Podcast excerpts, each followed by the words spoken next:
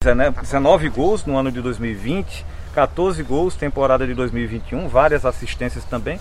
Uma passagem agora pelo Santa Cruz e retornando para o América. Qual o sentimento? Você que é muito identificado com o clube, né?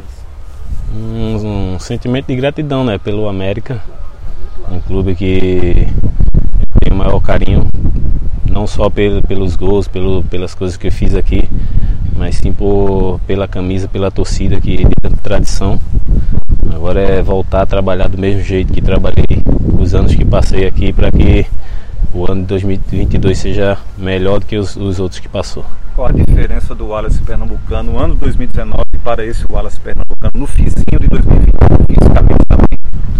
Sim, sim, já posso já treinar com o grupo já, estava indo treinando em casa, mas vou, vou deixar para o professor resolver aí.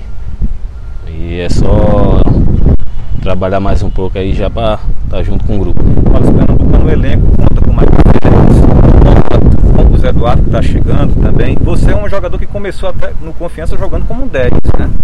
É, você tem uma preferência por jogar como centroavante, porque o Renatinho Portugal vai ter que quebrar a cabeça para colocar esse time aí com tantos jogadores qualificados na frente, né? Tem alguma não. preferência de posicionamento?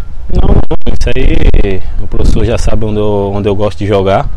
Essa, essa dúvida a gente deixa para ele resolver ali em relação a essas competições? Chega a, princípio para o estadual, uma competição dura. Você sabe que o ABC vem bem, conseguiu acesso para a Série C. Tem o Globo, que é o atual campeão. O que, é que você espera desse campeonato estadual? Nós sabemos que é um campeonato difícil, né?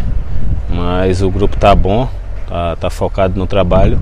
Esperamos fazer um bom campeonato aqui e, se Deus quiser, no final do campeonato sair com o título. Uma mensagem final para o torcedor rapidinho. O que, é que o torcedor pode esperar do tanque? Não, o torcedor pode esperar a mesma coisa de, dos outros anos, né? Dedicação lá dentro de campo e tentando sempre ajudar